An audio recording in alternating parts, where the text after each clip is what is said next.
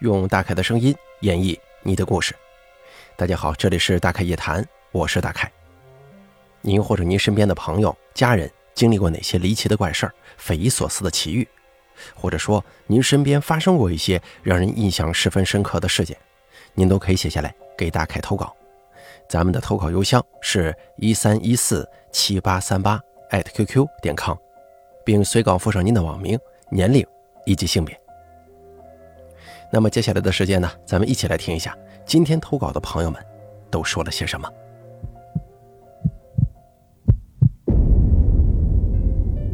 第一位投稿的朋友是这么说的：“他说，大概你好，我叫豆腐，今年二十五岁，我是你很多年的听众了，一直很想投稿，这回忙里偷闲，还是决定把一直埋在我心底的这次经历写出来，文笔拙劣，还请大家多多见谅。”先说一下背景吧。我是在一个宗教氛围特别多元和浓厚的南方小镇长大的，在这里啊，几乎家家户户都有神龛，供奉着观音、关羽、地藏王等等等等神明。每逢初一、十五，大家也会虔诚地进行朝拜。那年我还在读初一，因为学校离家特别近，大概就五六公里吧，所以每天都走读。我爸常年在外工作，我妈就留在家中照顾我的饮食起居。故事就发生在那年的十二月份，寒风瑟瑟，各家各户都门窗关得紧实。大概是傍晚的六点多钟吧，我妈正在家里做饭，等我放学回来。她突然听到楼梯有声响，是那种伴随着木头敲击台阶上楼的声音。我家是三层的自建房，将近两百平，一点动静都会听得很明显。男孩子嘛，应该都有放学回家捡树枝的经历。我妈以为是我上来了，就喊了几声，可是没有人应答。但是她也没把这个事儿放在心上，转身继续做饭。没过多久，我就回来了。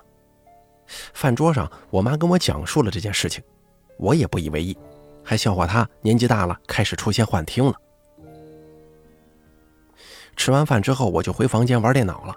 我妈在厨房收拾碗筷。玩了没多久，我妈进来告诉我说，我爸回来了，打电话让他去接呢，让我乖乖在家里等着。咱们前头也说了，我爸常年在外地工作，但偶尔也会回来。加上我家东西两个方向都有车站，来回也就二十几分钟。我妈骑电动车去还是挺方便的。我就说了一句：“妈，那你去吧。”路上慢点啊！回过头来想想，我当时是怎么鬼使神差的说了一句“路上慢点”呢？以我当时的年龄跟脾气，肯定是摆摆手说：“去吧去吧，别烦我打游戏了。”当时说完之后，我就继续在房间玩我的射击游戏。可不知道为什么，当时我能感觉到心里很不踏实，玩游戏也没什么心情，玩不下去。大概在房间待了快四十分钟吧，我坐不住了。这么近的路程，怎么到现在天都黑透了还不回来？我就想走出房门去阳台看看楼下有没有开灯。而就在我踏出房门的那一刻，我突然浑身鸡皮疙瘩都起来了，仿佛有一股冰冷的寒意从脊椎骨冲上天灵盖。十二月份的寒冬，门窗紧锁。在客厅竟然有一阵微微的风，而且我能感觉到，在客厅的门口似乎有个人在看我。不知道小伙伴们有没有走夜路的经历，总感觉背后有人跟着自己。我当时大概就是这种感觉。虽然看不见他，但是我就知道他站在客厅门口呢。前后大概有十几秒钟，当我意识到不对劲的时候。想到以前在小说中看到有作者说那些脏东西害怕恶人，我就把平生所有的脏话、下流话一股脑的全都骂了出来，身上的鸡皮疙瘩才慢慢退下去的。也就在这个时候，我接到了我妈的电话，电话里我妈心急如焚，告诉我她出车祸了，让我赶紧下楼去一楼的神龛给观音点三支香，求观音菩萨保佑平安无事。我当时一听“车祸”这两个字，人也慌了，来不及多问，赶紧下楼，颤颤巍巍的在神龛上点了三支香，说了好多求菩萨保佑之类的话。后来我才知道，那天其实不是我妈出车祸了，是撞了别人。确切的说，是被一个腿部有残疾的老妇人碰瓷了。当天晚上，我妈在去接我爸的途中，路过一个十字路口。过了路口之后，因为车道变窄，我妈为了躲避对向而来的大货车，驶向了右边的车道。一个老妇人看到车之后，一时之间没反应过来，自己摔倒了，非得说是我妈撞了她。那个时候没有监控，她本身也有较为严重的腿疾，加上这个老妇人的女婿似乎在当地的某些部门有些权力。我家普通老百姓怎么也斗不过人家呀。后来一共赔偿了对方七万块钱人民币，而这些钱就是我爸在外地工作的第一桶金。那天晚上，他正想把这个钱交给我妈呢。事情解决妥当之后，我妈一直对这事儿啊耿耿于怀，因为往常我爸回来都会从东边的车站下车，那天却说没有东站的车了，选择了西站。开头我也说了，我们这儿宗教信仰很浓厚，百姓们有什么困惑，都会到庙里投掷教碑问神明。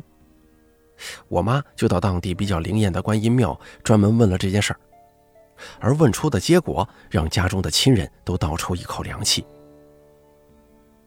据庙里懂行的人，啊，这边我也不懂得该叫人家什么，应该是可以跟神明对话的那种人。他说，那天晚上确实有脏东西来到家里了。是因为家中的神明拦住了他，也许是与之交涉吧，也是我妈福大命大，花钱消灾才没出大事。因为在那天晚上，几乎是同一时间，在十字路口的另一边，有一个男人因为车速过快，跟一辆大卡车相撞，人当场就没了。我妈还想，当时她听到的那个木头的声音，会不会是招魂幡呢？好了，咱们第一位朋友的投稿咱们就说完了。接下来咱们听一下第二位朋友他的故事吧。这位朋友是这么说的：“大概你好，我叫张思维，听你的节目已经很久了，今天也分享一下我身边的事儿，一共有三件。第一个呢，是从我的妈妈跟舅舅们在闲暇聊天的时候听到的。先做个自我介绍，我来自新疆乌鲁木齐，今年二十七岁。我的妈妈这边兄弟一共五个。”也就是说，我有五个舅舅，没有姨姨，就我妈一个女孩，排行老二，上头有一个哥哥，底下都是弟弟。来过新疆的朋友们应该都知道，有个叫吉木萨尔的地方，我妈就是在这个地方长大的。她小时候家里穷，爷爷也就是我的姥爷，我们这边习惯把姥爷也叫爷爷。爷爷在我妈妈小的时候啊，是给别人家外出放牲口的。就是把一些大户人家的羊啊、骆驼呀赶到山里，在山里吃草养膘这种工作。这种活呢，往往一出门可能得十天半个月才能回来。我大舅那个时候比较大了，也得承担家中的重担，也会跟爷爷一起出去到山上放羊。家里基本上就剩奶奶、妈妈还有小舅舅他们。妈妈小时候所住的农村，每家每户都有一个大院子。而且没有围墙，每家每户离得还有点远。没有围墙，也就相当于周围都是空荡荡的，就这么一间房。睡觉的都是那种大土炕，一个大土炕睡一家子人。不过我没见过这土炕什么样，也只是听妈妈他们说起。睡土炕的时候啊，头朝外，最边边上睡的是奶奶，然后是妈妈，再往旁边就是舅舅。而这里啊。灵异的事件就来了。晚上睡觉的时候，妈妈总能看到奶奶头底下炕边站了一个人，穿着一身黑衣服，戴着一个黑帽子，脸也看不清什么样，就这么在那儿一动不动的。这里我得说一下，在我们那边以前有个习俗，就是老人去世了，不管是男的还是女的，入棺穿的衣服都是黑色的，而且头上还要戴羊毡帽，就是没有帽檐的那种。我妈那会儿年龄小啊，胆子更小，不敢声张，况且我奶奶那会儿也睡着了，没人给她壮胆呢。于是我妈把头蒙到被子里，逼自己赶快睡。后来跟舅舅他们聊天的时候，提起以前老房子发生的事情，二舅三舅他们都说：“哎，也看见过。虽然不是天天能看见，但也是隔三差五的。同样都是一个戴着黑帽子、穿一身黑衣服的人，站在奶奶睡觉的位置头底下，导致晚上想上厕所都不敢去，硬是憋到天亮。不过说来也奇怪。”只要爷爷一回来，那个东西就不再出现。只有爷爷在的时候，舅舅们才敢晚上起夜。舅舅的印象当中，在老房子住的时候，奶奶的身体一直都不太好，动不动会生病，头疼脑热，并且身子还很虚。为此，奶奶为了辟邪，每天晚上睡觉的时候都会在枕头底下放一把剪刀。不知道大家有没有听说过这种方法？但尽管如此，妈妈跟舅舅们。还是能看到这个人。第二个故事啊，还是关于我姥姥，也就是奶奶的。那个时候，舅舅们基本上都已经参加工作了，以前住的老房子也早就搬了出来，搬到市区附近的一个队上。由于当时市的一个建设规划，要把奶奶他们住的队整体做个拆迁，让大家都住到市里的一个高层小区上去。队上的人家搬的基本上差不多了，就剩几家了，其中就包括我奶奶家。因为当时还申请了廉租房，廉租房住进去还要等半年吧，所以爷爷和奶奶暂时就没搬。奇怪的事情就发生在这半年，我那个时候好像还在上小学还是初中呢，记不清了。舅舅们都在外地工作，可能是因为整个队上人越来越少的缘故吧。那种东西就出来了。我奶奶的身体又不好了，整个人都瘦脱相了。我奶奶说，她吃也吃不下，晚上睡还睡不好。我妈担心呢，正好是暑假，我妈就拉着我坐了一天的班车到奶奶家去看奶奶。刚一下车，眼前的一幕把我震惊坏了。整个队上只要是搬走人家的房子，基本上都已经把房顶给掀了，只剩四面墙。显得特别荒凉，荒凉之中甚至还带有一点阴森。晚上在奶奶家睡觉，由于整个队上没剩多少人，外头就显得特别黑，没人气，只有晚上的月亮通过窗户洒进来的月光。我记得特别清楚，那天晚上我睡不着，旁边的奶奶跟妈妈都已经睡了，我就盯着窗户看。安静的夜晚当中，我隐隐约约的听到了脚步声，是特别轻、特别轻的脚步声，就感觉这个人好像是在踮着脚尖走，从客厅往我们睡觉的地方走。我就睁着眼睛等着他走进来，看看是谁。通过洒进来的月光，我看到那是一个黑色的头。这个人的头从门口探进来，就是只有头探进来了，看了一眼就出去了。我为什么能看得那么清楚呢？因为窗户跟门的位置正好是个直角，窗户那儿正好有月光洒进来，我可以看得一清二楚。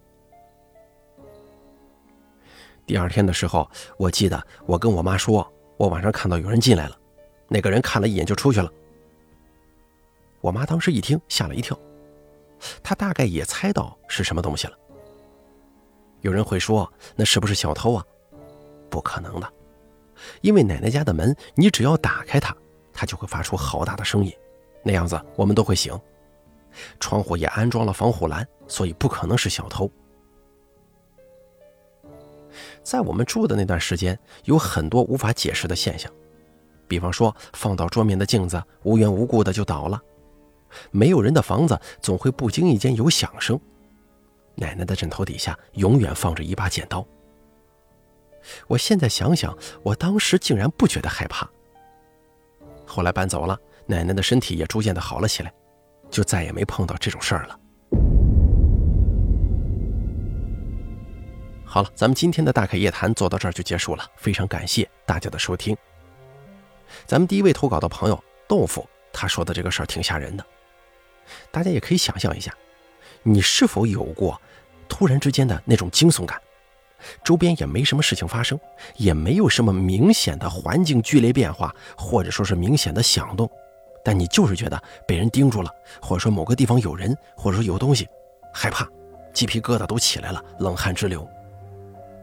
我记得以前我骑自行车上下学的时候啊，在经过一片小树林的时候，也可能是心中的感觉吧，总觉得里头啊有个东西在看我。哎，骑到那边的时候，赶快蹬，赶快蹬，那种感觉挺恐怖的。并且他母亲后来经历的那个事儿，可以说是无妄之灾呀。你刚挣的钱，到家还没热乎热乎手呢，哎，花出去了，让人坑了也好，让人讹了也好，最后算是看了看，这叫破财免灾了。也确实后头找神呐支教被看过了，哎，确实有人进到家中，让家神给挡了，后头算是破财免灾。哎，确实是这样的哈。甚至有很多人相信，在某一些时候破财，搞不好这是为自己好呢，甚至可能会有更大的危险。这么理解的话，也没什么毛病啊。就算他没有，只是个自我安慰的话，想想也能想得开啊。第二位投稿的朋友张思维，他说的这个事儿就有点瘆人了。大家可以想象一下啊，他说的他奶奶那个房子，四周的邻居们基本上该拆的拆，该搬的搬了，房顶子都掀了，就是一片断壁残垣，可以这么形容。他没搬走，还在那儿住着，让咱们故事的投稿人小时候一眼看见一个抻着头往里看的东西，真瘆人呐！如果说有信风水的朋友可能知道，有时候你一个房子盖的位置不好，它还有点事儿。你别说周围一片破败了，这种地方肯定不适合再继续居住了。一片衰败之象，它能有好吗？你说呢？好了，咱本期大凯夜谈做到这儿就结束了，感谢您的收听。如果您也想给大凯投稿，诉说一下您的一些奇奇怪怪的经历的话，请记住以下三个投稿方式：第一，关注大凯的微信公众账号“大凯说”，发送聊天信息给我；第二，加大凯的 QQ 投稿群四群五四六七六八六八四，把你想说的发送给群主，也就是打开我就行了。还有第三种投稿方式，把您的稿件发送到邮箱一三一四七八三八艾特 QQ 点 com 即可。我在这儿等着您的投稿。